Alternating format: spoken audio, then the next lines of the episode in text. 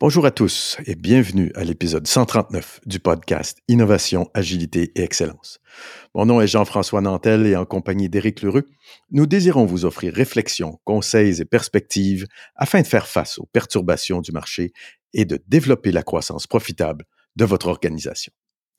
Dans cet épisode, nous vous proposons d'examiner deux cas où la révolution numérique ne mène pas en ligne droite vers des résultats escomptés.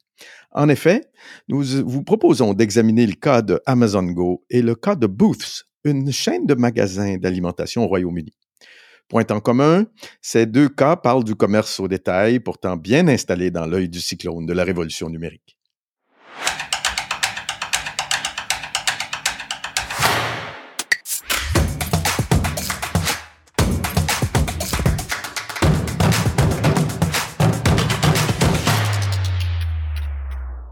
Dans le premier cas, que nous utilisons souvent pour montrer l'importance de gravir rapidement la courbe d'apprentissage en matière de numérique, il semble qu'un peu comme pour les véhicules autonomes de Google, le modèle d'affaires d'Amazon soit en train d'évoluer, voire de changer. En effet, Amazon a annoncé la fermeture de plusieurs magasins Amazon Go en 2023, dont un qui était le second à avoir ouvert en 2018, depuis les débuts de l'aventure de l'entreprise dans ses magasins sans caisse. Cependant, Amazon semble réussir à vendre sa technologie Just Walk Out. Nous allons explorer tout ça. Dans le second cas, c'est un article récent du New York Times qui a capté notre attention avec le titre, suivant A Grocery Chain Just Fired its Self-Checkouts, que nous pouvons traduire ainsi Une chaîne de supermarchés vient de licencier ses caisses automatiques. Remarquons l'utilisation du terme licencié pour une technologie. Tentons de comprendre le pourquoi du comment d'une telle décision avant de sonner le glas de cet aspect de la révolution numérique dans le commerce au détail car les lecteurs de code barre ont bien débuté dans les années 70 pour être hein, plus ou moins abandonnés pour cause de difficultés d'utilisation avant de se régénéraliser à la fin du 20e siècle. Qui a dit time to market? L'idée derrière ce podcast est de tenter de comprendre ce qui se passe dans ces deux cas qui, en apparence, ne font pas la part belle au numérique. Mais qu'en est-il en réalité? Quelles conclusions tirer de ces nouvelles? Avant de débuter, n'oubliez pas qu'à tous les mardis, nous partageons aussi différentes réflexions et perspectives sur la stratégie, l'innovation et l'agilité directement dans votre boîte de courriel. Suivez le lien dans les notes pour vous abonner. Bonne écoute.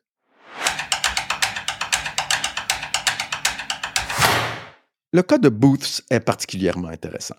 En effet, la mission de l'entreprise fondée en 1847 est la suivante to sell the best goods available in attractive stores with excellent assistance. Autrement dit, en français, vendre les meilleures marchandises disponibles dans des magasins attrayants avec d'excellents assistants. Pas surprenant alors de voir cette entreprise redonner la place à l'interaction humaine et de supprimer les caisses, automatiques pardon, dans 26 de ses 28 magasins. C'est d'ailleurs la raison donnée par l'entreprise en commentant la nouvelle. C'est aussi ce que, semble-t-il, leurs clients leur diraient. Mais c'est qui Boots? Que nous dit d'autre? Ben tiens, ChatGPT au sujet de cette entreprise et sa position concurrentielle sur son marché. Je vais citer le robot.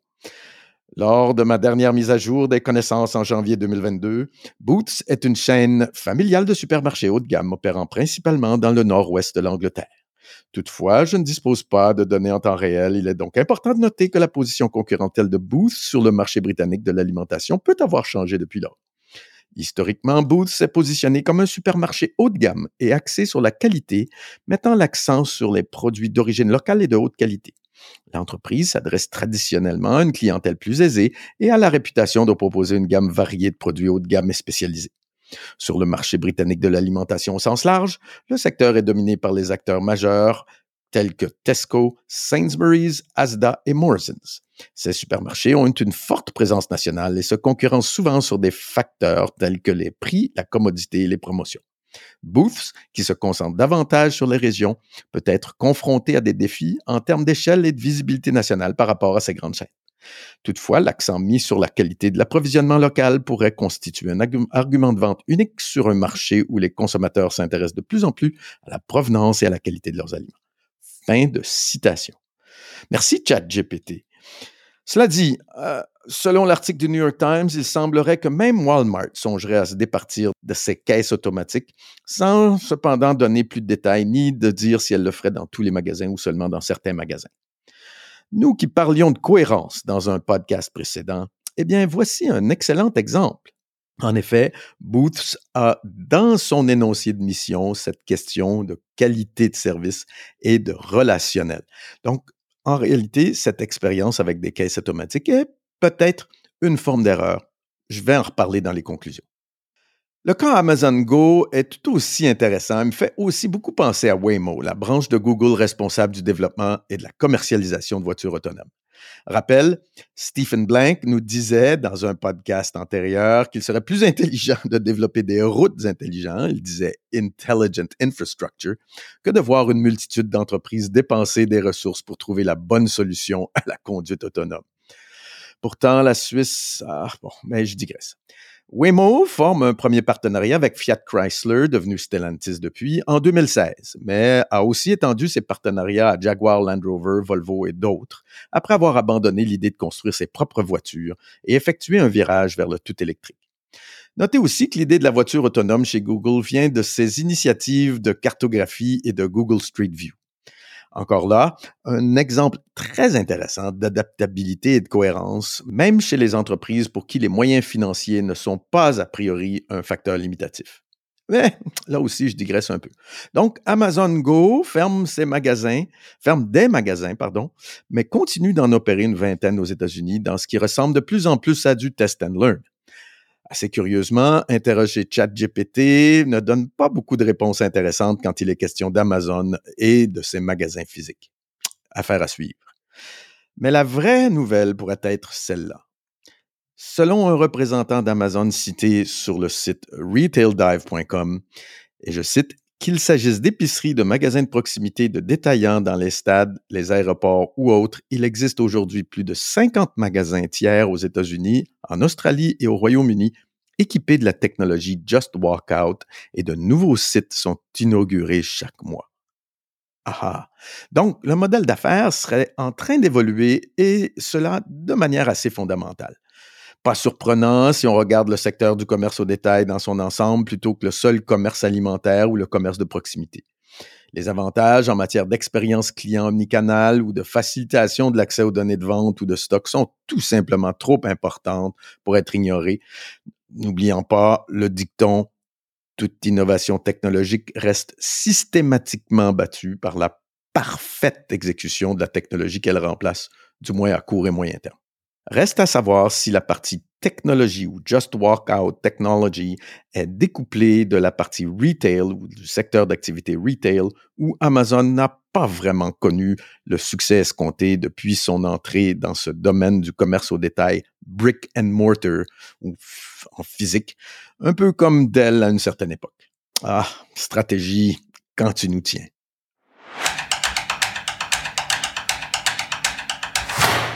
En guise de conclusion, quelques petites remarques. Le cas de Booths est particulièrement intéressant et cela à deux niveaux. Premièrement, il nous rappelle l'importance de la mission et de la vision pour une entreprise, même dans l'élaboration de sa stratégie ou en envisageant des changements stratégiques. Chaque mot doit être pesé et bien défini et surtout pour en mesurer l'importance dans l'exécution de sa stratégie. Deuxièmement, il nous montre aussi comment une entreprise peut chercher à définir le mot assistant, hein, ceux-ci pouvant être, bien entendu, numériques. Je leur donne encore 5 ou 10 ans avant de recommencer à expérimenter avec des assistants numériques ou virtuels, mais à la sauce Booths plutôt que de prendre une technologie off the shelf. Affaire à suivre donc. Le cas Amazon est tout aussi riche en matière d'enseignement sur ces questions de cohérence, mais on remarque aussi une plus grande tolérance aux essais et erreurs, sans doute parce que les ressources financières sont abondantes et que la culture d'innovation est bien présente dans, cette entreprise et dans ce type d'entreprise. Mais ces dernières, donc ressources financières et culture d'innovation, ne font pas tout dans tous les secteurs d'activité. Et que la notoriété n'est pas non plus une garantie de succès. J'espère que cet épisode vous a plu. Vous pouvez en consulter les notes au www.inteliaconsulting.com épisode 139. Enfin, je vous invite à vous abonner à nos communications hebdomadaires sur notre site Internet. Nous y partageons toutes les semaines différents contenus vous permettant de gagner en perspective, de créer de la valeur et d'avoir un impact pour vos clients et vos organisations.